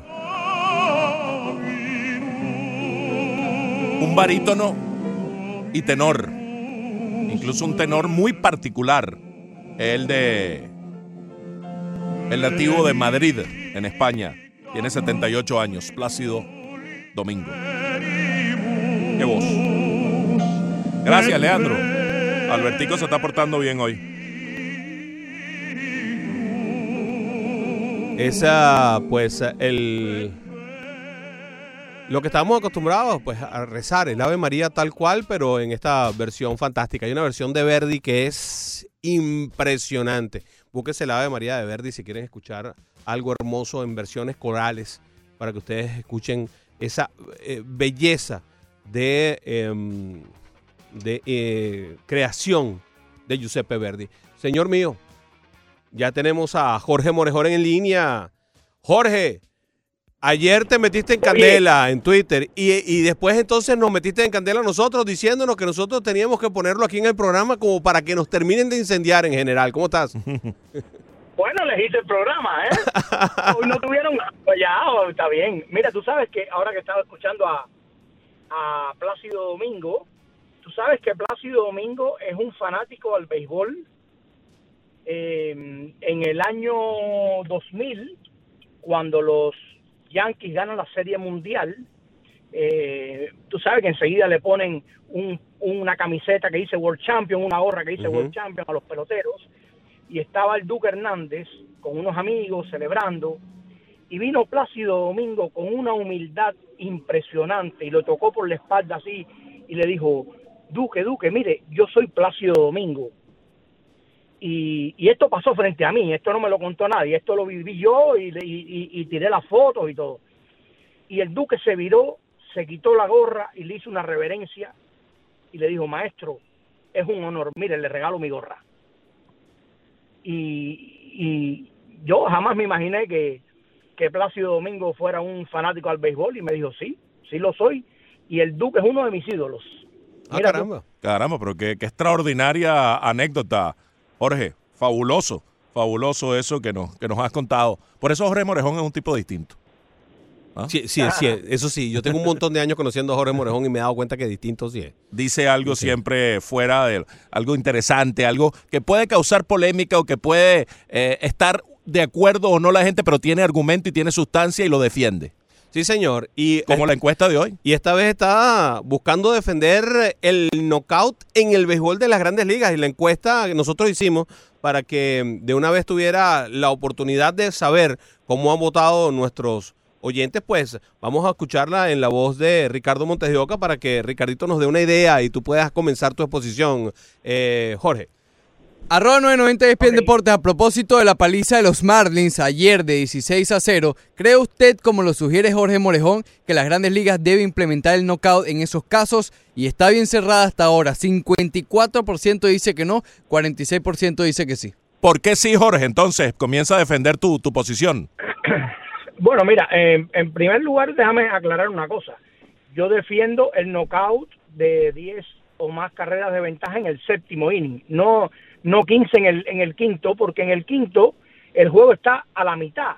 Y como mismo un equipo hizo 15 carreras en la primera mitad, el otro puede hacer 15 en la segunda. Ahora, en el caso de la del, del séptimo inning, es tan improbable que un equipo que vaya perdiendo por 10 o más carreras en el séptimo inning remonte. Tan improbable que te digo, la última vez que eso sucedió en grandes ligas fue el 21 de agosto de 1990. Han pasado casi 29 años. Nunca otro equipo ha logrado remontar. Bueno, los Phillies de Filadelfia frente a los Dodgers de Los Ángeles. Y eso seguro que lo sabe Carlos Mena, porque ese sí se la sabe toda. Sí, no, y sabe la hora y todo y del último picheo. Ahora, Eh, pero, eh, ahora, eh, mira, mira, déjame decirte ¿qué algo. Ayer los Marlins hicieron 11 en un inning. sí, hicieron 11 en un inning. Pero bueno, estaba en el quinto inning y, y, y podía hacer lo mismo eh, Milwaukee en la, en, la otra mitad. Ahora, ahora, ¿qué pasa? El béisbol, eh, y yo he leído, he leído todos los, los argumentos que ha puesto la gente en Twitter, lo he escuchado, he venido escuchando el programa, y todos tienen un punto válido. Todos, los que están a favor y los que están en contra. Ahora, eh, hay que dejarse un poco de, de romanticismo y te voy a decir, el béisbol está en un momento crítico de supervivencia, desde mi punto de vista. La gente se está yendo del béisbol. Y entonces, una de las razones es que los partidos son ex- extremadamente largos y la gente más joven no soporta tres, cuatro horas viendo un partido de béisbol. ¿Tú sabes cuánto duró el par- los, los últimos tres innings del juego de ayer? Una hora. O sea, añadiste una hora, ya la gente se empezó a ir del estadio. Para mí, a mí ver un, un un pelotero de posición lanzando es una de las cosas más ridículas que, que porque, coño, estamos hablando de grandes ligas, no estamos hablando de, de como dicen los ustedes los venezolanos, una caimanera. ¿Cómo le dicen los cubanos, por cierto? Un pitén, un pitén o un juego de manigua, Pitén. eh, pitén o, una, o un juego de manigua. Eh, entonces, eh, son cosas que, que, que hay que, que preservar el espectáculo. Eh, mira, si en- está el caso este que me decía Fernando, y si el pitcher está tirando juego perfecto, Mm. bueno, se podría hacer una excepción en la regla. Si, si el pitcher está tirando un juego perfecto, que no, que no se aplique la regla del knockout. Pero, revisando los 23 juegos perfectos que ha habido en la historia de las grandes ligas, solamente uno llegó al séptimo inning con ventaja con 10 a 0, que fue el de McCain en el año 2012. Pero es que, Todos los demás pero es que pueden haber cualquier otro tipo de proezas que estén en camino. Si tú tienes un equipo que está ganando por esa cantidad de carreras, podrías tener a alguien que haya conectado, por ejemplo, dos Grand Slam en el partido, o que haya conectado tres, o que tenga tres honrones en el juego. O sea, cercenar eso es, es un poco delicado. Y no se puede aplicar una regla para cada caso particular. Claro. ¿Cómo hace? Y, si- Eh, y no, si, y exacto. si el pitcher le dan el hit en la apertura del séptimo, el primer bateador, ¿qué hace? ¿Para el juego a partir de ahí o, o- o terminas hasta el no noveno? termina, no, ter- termina el inning y se acabó el juego. Termina el inning y se acabó el juego. O sea, mira, es, es un, es un tema que muy rico para el debate. A mí particularmente yo creo que el béisbol necesita agilizarse. Necesita agilizarse porque, tú sabes, nosotros, ustedes dos, yo también, somos personas que respiramos béisbol. Si nos quitan el béisbol, nos quitan parte de la vida y yo veo que el béisbol está en una crisis, en una crisis de credibilidad a los ojos del fanático ocasional, porque el que es un fanático como nosotros, no, yo veo un juego de, de 25 innings, yo lo veo y lo disfruto, pero ese fanático ocasional es el que se está perdiendo y entonces algo hay que hacer porque el juego tiene que agilizarse. Mira, por ejemplo, en los orígenes del béisbol, el, el- la base por bola era de nueve bolas y el ponchado era de cuatro strikes y el foul no contaba como strike. Un buen día cambiaron la regla y me imagino que en su momento haya, haya que, quien haya dicho, no, eso es una locura. Oye, pasó, pasó y, no- y nadie se murió. Entonces yo creo, yo creo que los cambios, los cambios, sin que pierda la esencia del juego, eh, pero hay que, hay que implementar algo para salvar esto que nosotros amamos. Aquí, por ejemplo, don Mario Eduardo Crego hace tres planteamientos para, para que tú los argumentes, Jorge, porque él tiene una posición distinta a uno de nuestros eh, fieles oyentes. Por cierto, el juego de ayer no fue tan largo, fue tres horas 12 minutos. Estuvo un poquito por arriba de lo que es el promedio de, de las grandes eh, ligas en este momento, 10 minutos más. Hay un inning muy largo, Pero luego los demás se van más o menos hora- rápido. Una hora el último tercio. ¿eh? Una hora soporífera esa de, de tantas carreras. Sí. Dice don Mario, No, no, no esa. la, la parte final. Sí.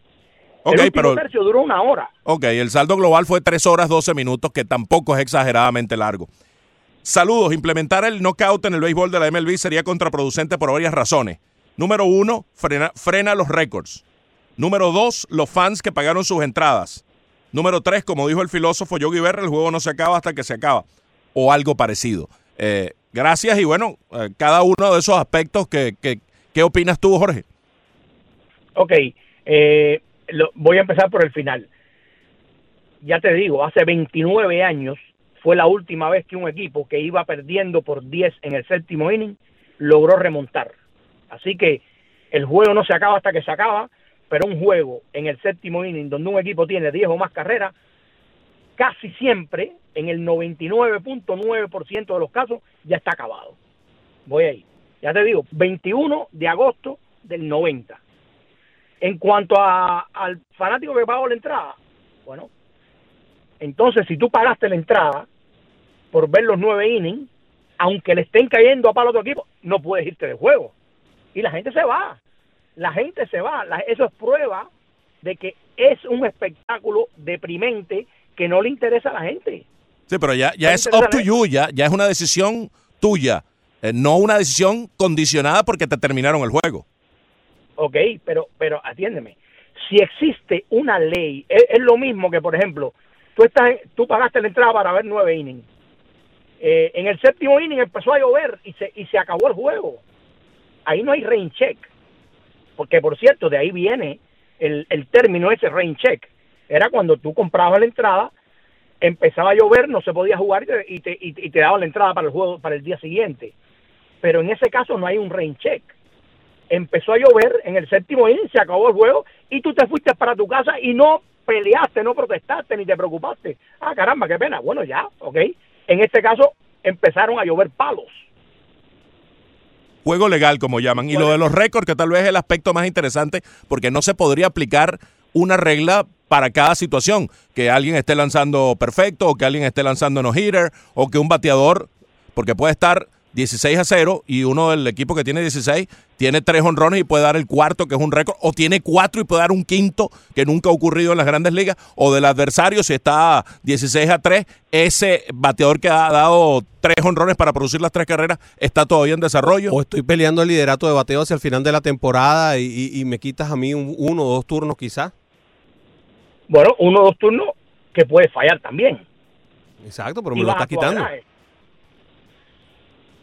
Podría, podrías beneficiar no- al otro, inclusive, si me quitas esos dos turnos que yo podía fallar, entonces beneficia a otro. O sea, todo depende de cómo lo veas, pero, pero, pero no estás jugando el juego completo. es verdad que no estoy jugando el juego completo, pero, pero si está instaurado como, como regla que existe el knockout, es un juego completo. Ah, que, que, que se completó en siete innings. En Entonces, siete ¿tú estarías de acuerdo con que hubiera un no-hit, no-run de 7 innings o un juego perfecto de 7 innings en ese caso? Podría ser la excepción en ese caso en la regla. Que de hecho, Jorge, esos juegos fueron, eh, de- digamos, ya no son reconocidos por grandes Correcto, ligas. correcto. Partidos de esas características ya no cuentan para ese tipo de. Por eso, por eso la marca. pregunta. Mira, ayer, ayer, para no irnos muy lejos, eh, los Orioles de Baltimore estaban ganando 11 carreras por 3 en el séptimo inning. ¿Verdad? Y Texas, que era la que estaba perdiendo, hizo 8 y termina perdiendo 12 a 11. Bueno, hubo un milagro ahí a última hora para, para que no, para que no ganara el juego Texas. Eh, eran ocho, la, la diferencia era de ocho, no de diez. Sí, bueno. Te digo, bueno, pero es que, es que es que 29 años hace que no se que no se logra esa remontada de 10 en el séptimo inning. O sea, es una cosa que es prácticamente imposible. Es imposible. Y para mí, yo creo, hay que buscar la manera de agilizar los juegos, señor. Eh, y, y yo entiendo lo del tema de los récords. Sería lamentable, ¿verdad? Y es uno de los puntos donde más eh, se puede debatir. Yo no, yo no tengo la verdad absoluta ni, ni, ni pretendo tenerla. Yo sencillamente estoy diciendo que hay una necesidad de agilizar los juegos y que un juego que se ha ido de un solo lado de una manera tan brutal es un espectáculo deprimente.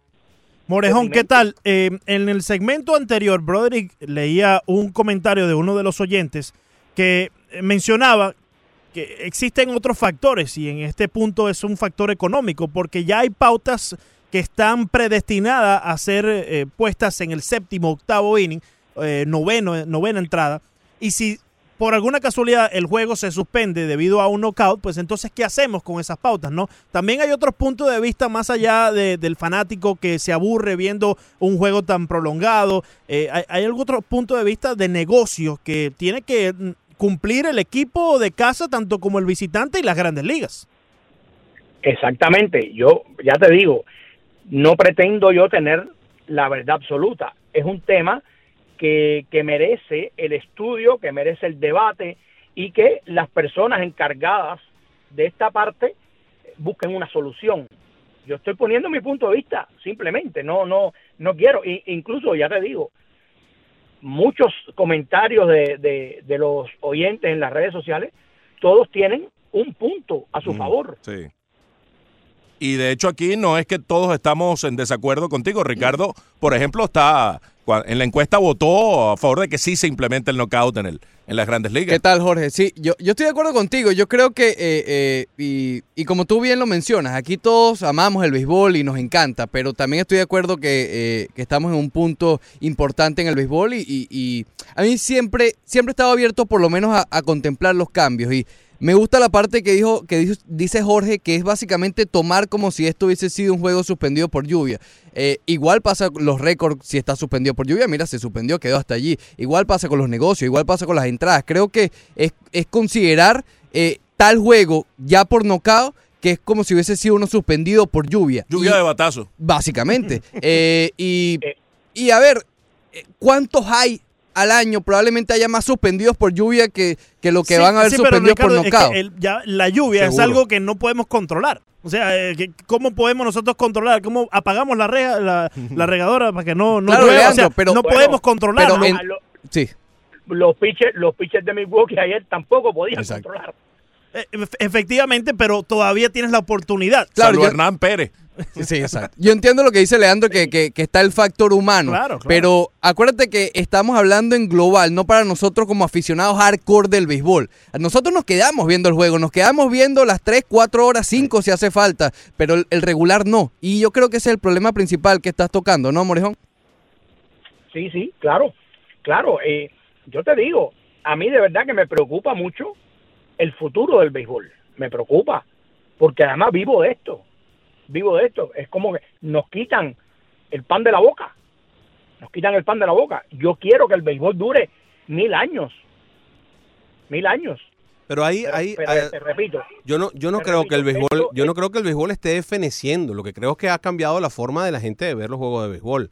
O sea, cuando tú ves los números que está dando al bat eh, con su, con su, con su aplicación, te estás dando cuenta que como está pasando con casi todo lo que hacen los millennials, prefieren verlo por teléfono. O sea, O lo sea, que está yendo es menos gente al estadio. Se ha bajado en alrededor de 2.000 personas en promedio la Claro. asistencia a los Y partidos. eso también, y eso, también es un punto coadyuva. que hay que tener en cuenta. Equipos como los Marlins, Sí. equipos como los Orioles, o sea, ellos tienen que tratar de resolver estas situaciones de estos equipos que están eliminados antes de empezar la temporada y, y- y que, van a, y que van a perder más de 100 juegos. Pero lo que está sucediendo también desde el punto de vista con la vida normal, con los millennials, es que los millennials todos lo están viendo por teléfono y tú lo ves en los números que reporta el BAT todos los años, cómo han ido increciendo. Lo que es que en el, en el afán de cambios, eh, Jorge, y ya para cerrar porque nos agarró el tiempo, sí, puedes, puedes enganchar a millennials, que no creo que esté funcionando demasiado, pero también puedes decepcionar al, al, al aficionado eh, clásico tradicional que te ha apoyado por tanto tiempo. yo creo que el, el aficionado clásico eh, va a seguir viendo el béisbol con cambios o sin cambios. Bueno, muy bien, muchas gracias Jorge, siempre amable. Abrazo. Bien, un abrazo.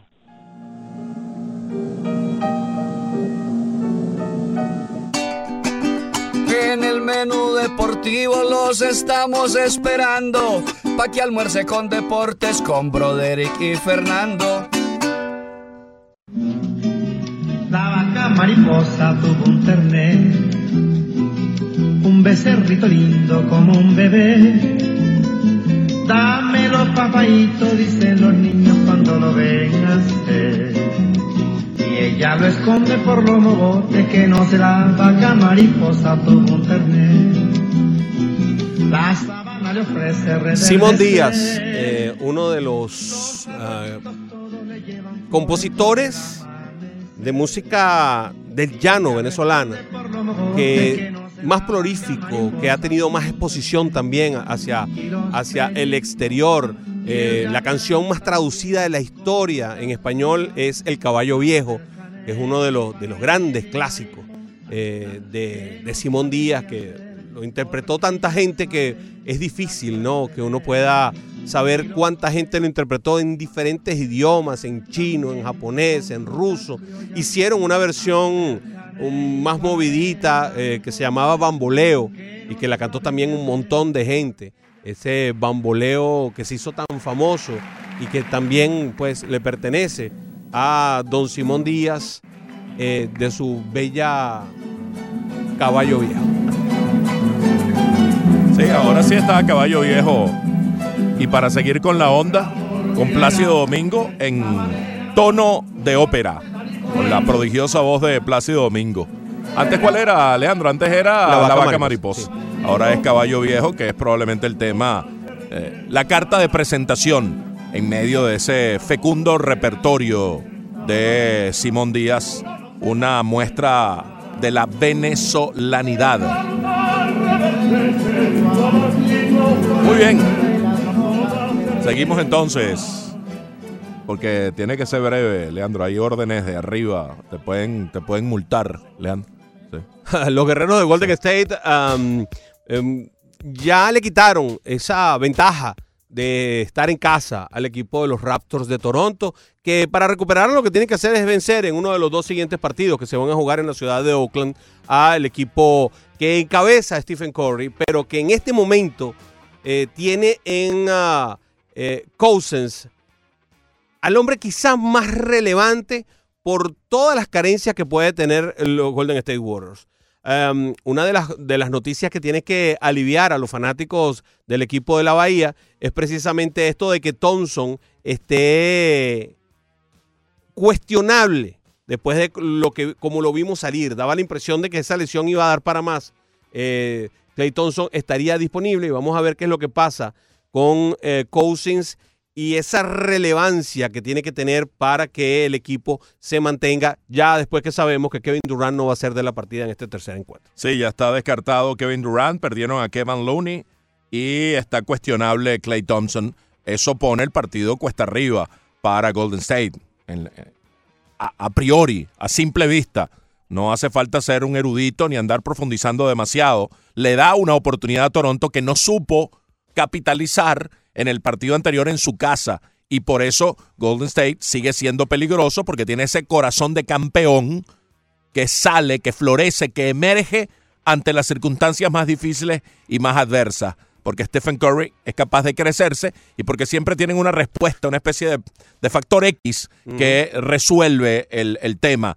Eh, Draymond Green obviamente tiene una, una tremenda capacidad. Green que decía que André Iguodala debe ser miembro del Salón de la Fama no sé, tal vez exageró, tal vez fue un cumplido demasiado elevado para un jugador que llegó y era una estrella con Filadelfia, pero que la segunda parte de su carrera ha sido más un jugador de rol, de complemento, que, que, sí fue más valioso en una final de estas que ganó Golden State, en ese rol, elevando su nivel cuando fue requerido y que es capaz de hacer cosas como esa en momentos puntuales hoy día. ¿No se parece a Manu Ginobili?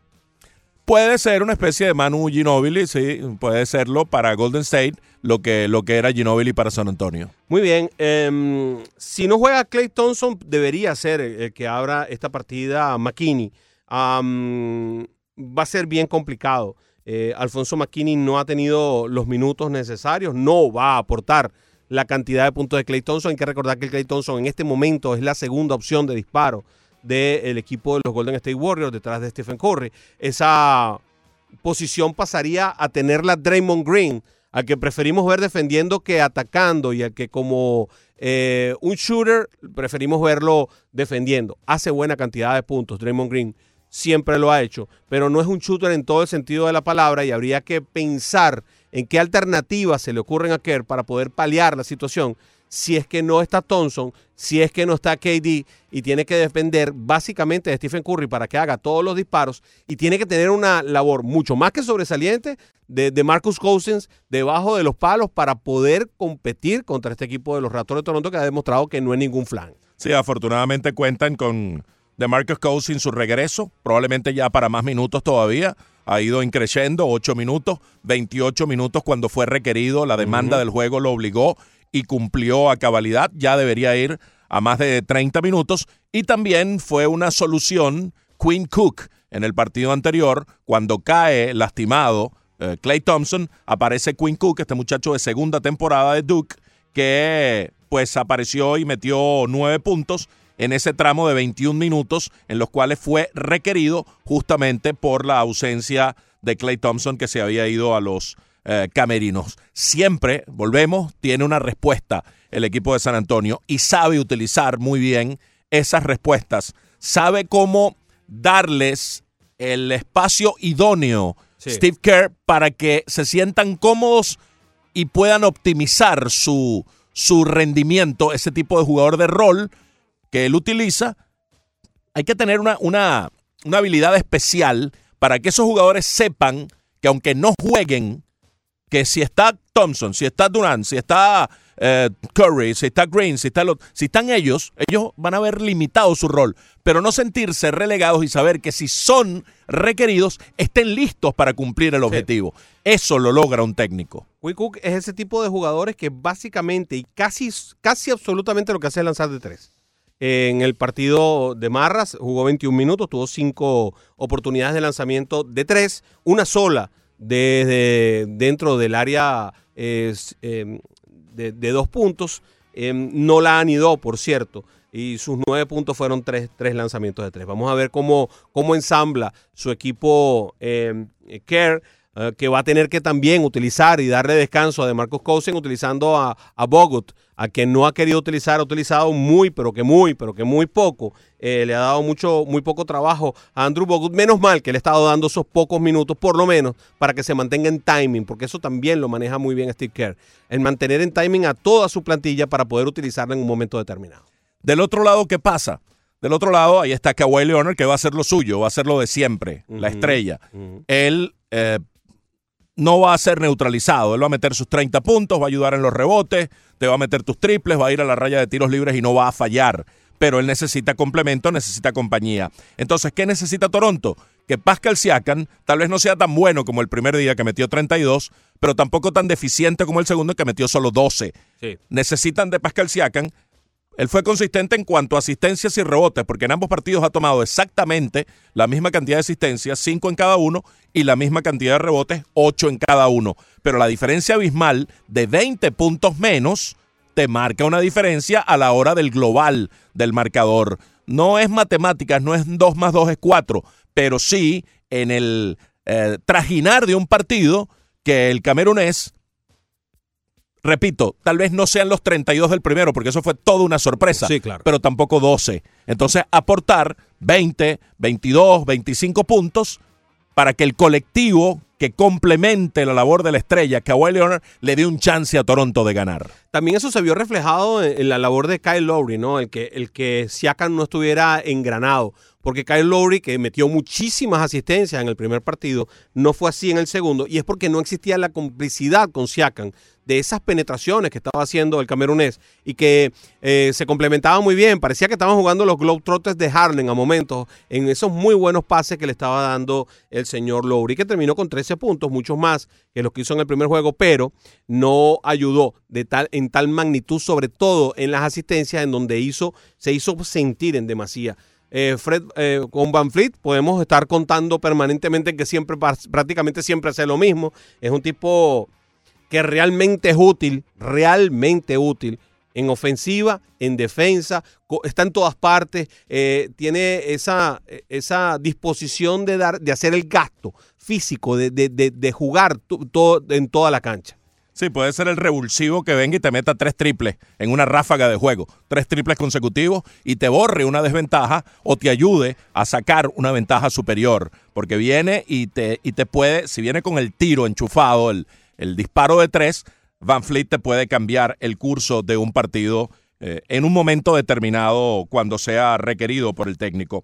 Entonces esta serie se juega hoy, luego el viernes también en Golden State, en Oakland. El día lunes sería el quinto juego en eh, Toronto. El eh, jueves el sexto juego en Golden State y el séptimo en Toronto para un séptimo de ser necesario. Esa es la planificación de la serie. Y te recordamos que nosotros estamos haciendo la transmisión aquí en tu 990 ESPN Deportes de todas y cada uno de estos encuentros. Tenemos los derechos en exclusividad para hacer la transmisión en español para el sur de la Florida. Así que recuerda, cuando quieras escuchar cualquiera de estos partidos, porque te encuentras en la calle, estás en el tránsito, pues bueno, sabes que estamos aquí en tu 990 ESPN Deportes. Oye, mira qué interesante esto.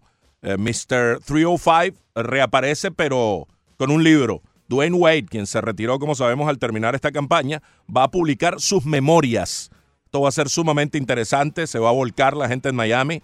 Ricardo Montes de Oca va a ir seguramente de manera inmediata a adquirir el libro y lo anunció William eh, Morrow, que el libro Three Dimensional está programado para el 22 de octubre. En el libro Wade va a hablar de su ascenso desde el South, eh, South Side de Chicago al estrellato de la NBA y se centrará en los principios esenciales de su vida y carrera que incluyó pues tantas eh, eh, cosas importantes, tantos lauros, juegos de estrella, títulos de la NBA, su etapa con LeBron, el haber ganado con Shaquille O'Neal.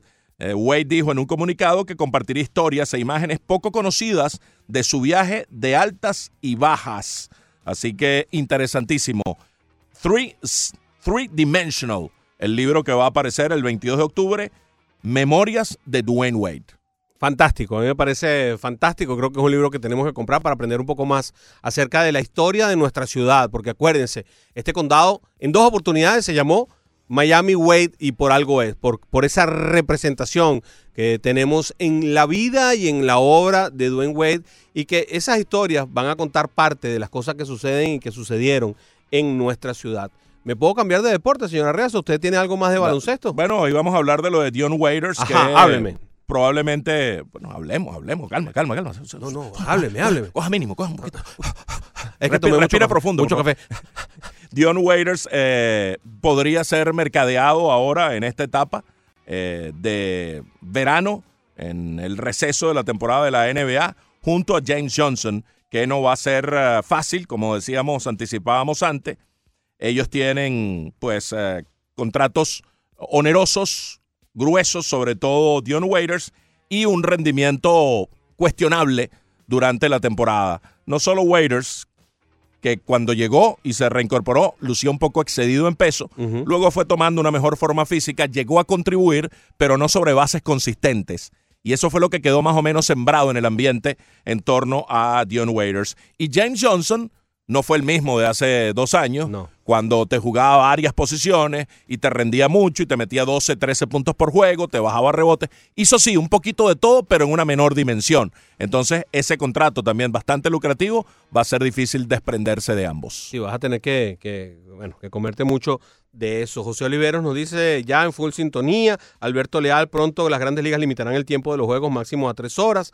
Gabriel Milanés nos dice, ajá, te pregunta Riaza, ¿y cuántos juegos de más de 10 carreras de diferencia hubo el pasado año?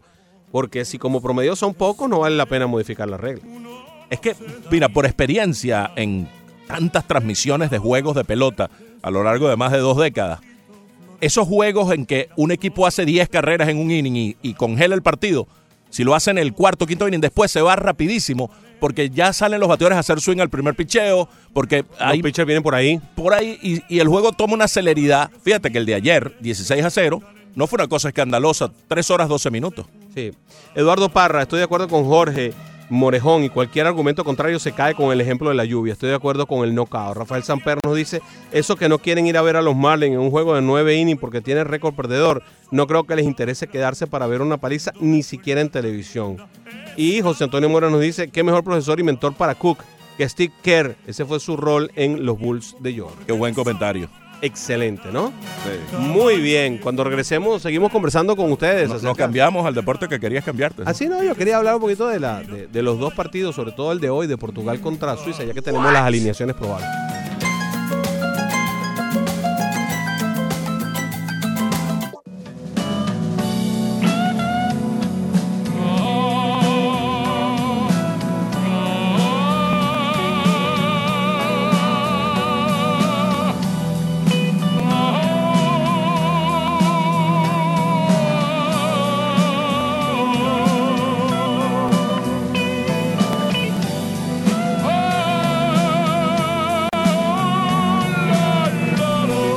Aquí vemos ah, esa habilidad que tenía el inmenso Luciano Pavarotti para poder ah, ajustarse, ¿no? Compartiendo jazz con el inmenso B.B. King.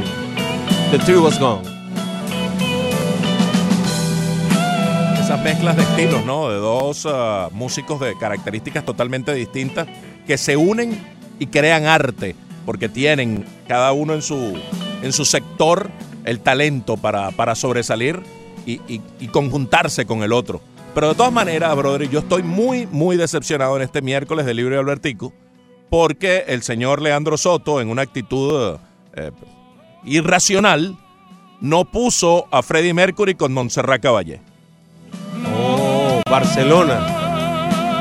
Yo pensé que estaba en, en- en el repertorio de Leandro Soto. No, es que son eh, hoy, hoy son hombres que cantan ópera, vendrá otro que sean mujeres que cantan ópera. Pero Freddie Mercury, ¿qué quieres tú decir? Eh, Bueno, Ah. bueno, no es cantante de Ah, ya. ópera, la que es cantante de ópera es Montserrat Caballé.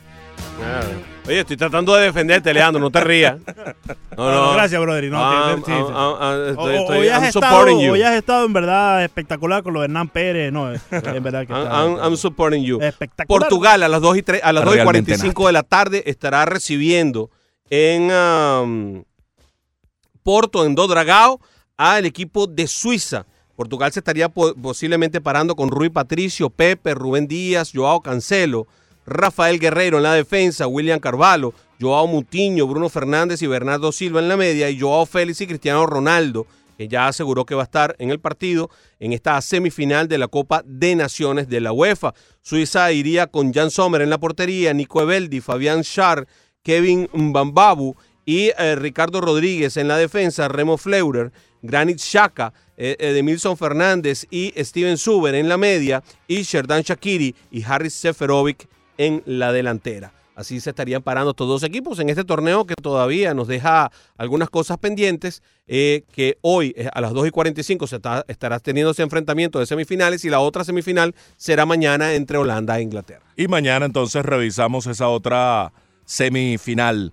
Hablando de semifinales, el viernes la de Roger Federer y Rafael Nadal. Hablaremos mucho de eso mañana y el propio viernes. Hoy, repetimos, fue suspendida la jornada por mal tiempo en París, en el Roland Garros, y fue pospuesta para mañana. Esperemos pues que mejore el clima y no vaya a afectar el normal desenvolvimiento, el calendario que ya está en los días finales, ¿no? Eh, Cualquier cosa tendría que posponerse la final para el lunes si sigue lloviendo en París. Es anticlimático eso, Sí, eh, claro. realmente, porque, porque una final un lunes eh, ya lo hacen un día de trabajo, cosa que, que- que le quita un poco de brillo a- al que sea un domingo y que la final de las mujeres también sea en fin de semana, porque la hacen un día antes, el sábado. Anthony Joshua, el promotor de Anthony Joshua, un, un señor de apellido Hearn, ya dijo que la pelea, la revancha entre eh, Anthony Joshua y Andy Ruiz estaba set para noviembre o diciembre. Todavía está por definirse tanto el lugar como la fecha, pero que ya habían acordado los términos para hacer una revancha de esta pelea que sorprendió al mundo la semana pasada. Esta es, semana. es lo que corresponde, una, una revancha. Antes de darles unas noticas adicionales de béisbol, vamos a recibir a Lázaro, que ha estado llamando todo el programa y, y hemos tenido, bueno, ese es Leandro, la verdad, eh, la, la descortesía de no recibir. Lázaro, bienvenido. Muy buenas tardes, muchachos. Siempre es un placer escucharlo. De verdad, un gran programa. Eh, Gracias. Hay una cosa con el lío de los siete juegos, lo que es el knockout de pecho. Bueno, eh, el knockout se usa en lo, en lo amateur, ¿me entiendes? Pero aquí estamos jugando un, un juego profesional donde se juega mucho dinero. Aparte de eso, han habido juegos de 20 innings, 19 innings. ¿Por qué no han parado esos juegos? Porque no se puede parar tampoco. Ese es el lío. Los Marlins una vez estuvieron jugando, ¿qué? 19 innings imagínate, casi doble juego en, en- en un solo día. Han terminado de 3 de la mañana, 4 de la mañana. Eh, es increíble, pero es la verdad. Y esos juegos no lo paran. Que eso sí yo los parara porque al otro día tienen que volver a jugar. Es increíble, pero es, es la realidad de la vida. No se pueden parar porque hay mucho dinero de por medio. Y muchas compañías pagan su dinero para ver sus anuncios, que es lo principal de esto, y eso es lo que pagan. ¿Me entiendes? Y es, es un problema grave si ponen esto un knockout, profesor Francisco, de verdad, eh, ¿me entiendes? Y es imposible eh, aceptar eso en el béisbol. Lo mismo sucede en el fútbol americano. Hay un tiempo determinado en el fútbol americano y se puede demorar también, pero la propaganda es lo que da dinero. Imagínate, eso es lo que vale. No se puede suspender un juego porque lo, lo alargó. ¿Te imaginas? Es increíble. Que pasa buenas tardes, mi hermano. Gracias. Que tengan un buen día. Chao, Lázaro. Igualmente, Lázaro. Oye, estábamos viendo, y y ESPN estaba pasando los comparativos de los movimientos de, de Hernán Pérez ayer, y hacen el comparativo de la pierna levantada no con Marichal, sino con Bronson Arroyo, y pusieron los dos, y de verdad que el movimiento es exactamente igual, y luego el movimiento de hombros es exactamente igual al que hace Johnny Cueto.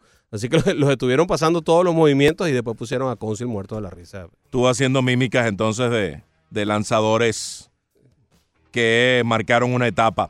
Eh, dice Ken Rosenthal de The Athletic que los cachorros de Chicago están empujando duro para adquirir a Craig Kimbrell. Si algún equipo necesita a Kimbrell, ese es el de los cachorros. Tanto como los eh, Bravos de Atlanta o los Mellizos de Minnesota, que es otro que supuestamente está pues pensando en adquirir, en firmar al eh, relevista agente libre. Ayer ah, el señor ah, Jay Bruce se despachó con la cuchara grande. Ese sí es verdad que dijo, aquí estoy en Filadelfia, véanme. Cuadrangular primero, luego eh, Grand Slam, par de ellos, y Framil Reyes colaboró también con par de cuadrangulares a esa victoria que tuvieron ayer los Phillies de Filadelfia, nueve carreras por seis contra unos alcaídos padres de San Diego, que no, no están luciendo en este momento. ¿ah? Sí, perdieron 2 de 3 ante Miami, le habían ganado el primero de la serie a los Phillies. Eh, Frank Mil Reyes pues ha demostrado ese poder para los padres. Y Bruce, en una manera de, honrar, de, de, sustituir a Andrew McCutcheon, que queda fuera por el resto del año, una baja realmente sensible para los Phillies, pues bueno, toma las cosas en sus manos y logra su vigésimo séptimo partido multi-honrón. Eh, seis remolcó empatando una marca personal Jay Bruce. Otra salida mala de Chris Para, que este novato que ha lucido tanto, tiene tres salidas negativas de las últimas cuatro que ha realizado. Eh, en estas cinco carreras en cuatro un tercio, ocho hits. En la anterior, cinco innings de seis hits, cuatro carreras, le conectaron cuatro honrones los Yankees. Y la penúltima fue de cuatro dos tercios, cinco hits, seis carreras, tres limpias. Y dijo después del juego, este juego te hace humilde.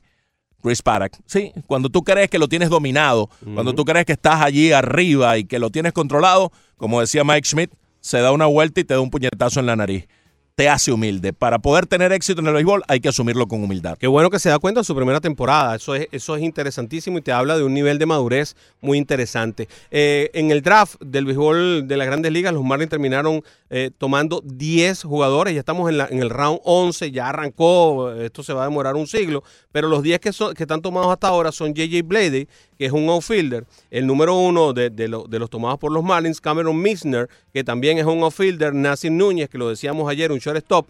Luego eh, tomaron a Peyton Burdick, un centerfield de Wright State University. Ivan Edwards, una primera base de North Carolina State. Fíjense que todos los que han tomado son bateadores hasta este, el quinto pick, ya en el sexto. Entonces si traen a un pitcher que es Ivan Fitterer, que fue, viene del high school de Allison Nigel en California. Eh, otro lanzador, eh, Johnson MD, que viene del Baptist Dallas, un lanzador de Texas. Ah, de Louisville llegó Brian Hunting, otro lanzador eh, que viene de Kentucky. Y luego tenemos a un right fielder, Trevin Mitchell, que viene de la Universidad de Santa Bárbara, Ivan Brandman, que viene como un lanzador de Liberty University en Virginia, y un center field que es JD Orr, que puede ser que tenga algo que ver porque se escribe exactamente igual que Pete Orr. ¿Te acuerdas de aquel segunda base, el shortstop que tenían los Rojos de Cincinnati? De Wright State University, en Ohio. Un utility que jugó en Venezuela con Águilas del Zulia, Pete Orr. Bueno, y Miami anotó ayer entonces esas 16 carreras, 11 en un inning, que es un récord para la franquicia. En el quinto episodio, en ese tramo, nueve bateadores distintos impulsaron al menos una carrera y se acercaron al récord de San Francisco de 10 bateadores distintos impulsando una carrera en un inning del 7 de julio de 2015 contra San Diego en ese espectacular blanqueo 16 a 0 para los Miami Marlins que han ganado 12 de 15. Ayer también se produjo una jornada inusitada de Pedro Severino, el catcher de los Orioles de Baltimore. Se unió a Justin Turner, Paul Goldschmidt, Christian Yelich, Chris Bryan, Derek Dietrich y Gary Sánchez como los bateadores que han dado tres honrones en un mismo encuentro. Y la menor cantidad de honrones que tenía bateador alguno, al momento de dar o de tener su primer partido de tres cuadrangulares, fíjate, es Andrew McCutcheon, que tenía tres cuando tuvo su primer partido de tres cuadrangulares. Solamente tres. Solamente tres, y lo igualó en un solo partido cuando era novatico de los Piratas allá en 2009. Joey Voto, cuando tuvo su primer partido de tres honrones, y tal vez es el único, tenía ocho al momento de ese partido. Nick Markakis tenía ocho también. Pedro Severino, igual que Ronald Guzmán, el muchacho de los Rangers de Texas que lo hizo el año pasado, nueve honrones de por vida al momento de un partido de tres cuadrangulares. Increíble ayer. Y en las postrimerías del juego con un wild pitch, hace el out en primera que evita que Texas empate a 12 el partido cuando ese juego estuvo, en un momento dado 11 a 3. tirazo, además. Eh, Ustedes saben cómo sale Javi Baez de un slump. Bueno, con jorrones días consecutivos. Ayer entre él y Schwarber empujaron a los cachorros de Chicago a una victoria 6 por 3 sobre los Rockies de Colorado. Le hacía bastante falta a los cachorros y le hacía mucha falta a este peloterazo llamado Javi Baez, el quitarse un poco de encima de este slump que, que tenía de esta manera, como lo está haciendo, a batazo Hoy los Miami Marlins van en el segundo de la serie contra los cerveceros de Milwaukee antes de despedirnos con eh, Sandy Alcántara y Jimmy Nelson que reaparece de una larga etapa en la lista de incapacitados tras Sí. una operación en el hombro. Hoy reaparece Jimmy Nelson ante Sandy Alcántara. ¿Qué Nos te vamos, parece? Arrece. Hasta mañana. Sí, señor. Diga adiós, Leandro. Hasta luego, Broderick. Mañana a las 9 no te puedes perder el Rush Deportivo. Dígame qué canción está poniendo, por favor, y quién es la Eh, canta. Exactamente la de Freddie Mercury con Montserrat Caballé. Ah, caramba, Barcelona. gracias, Leandro. Sí, sí, sí. Barcelona. Para que no se vaya recio. Eso fue en honor a Pedro Ricardo Mayo que llegó por aquí. Nos vamos a, a ver eh, en Barcelona, Ricardo, mañana. No, vamos a escuchar eh, ópera. Maracucha. eh, mar- Ópera Maracucha, ok, está bien. Ok, espero que no operen a nadie allí. Y que tengan una tarde para dar Grand Slam.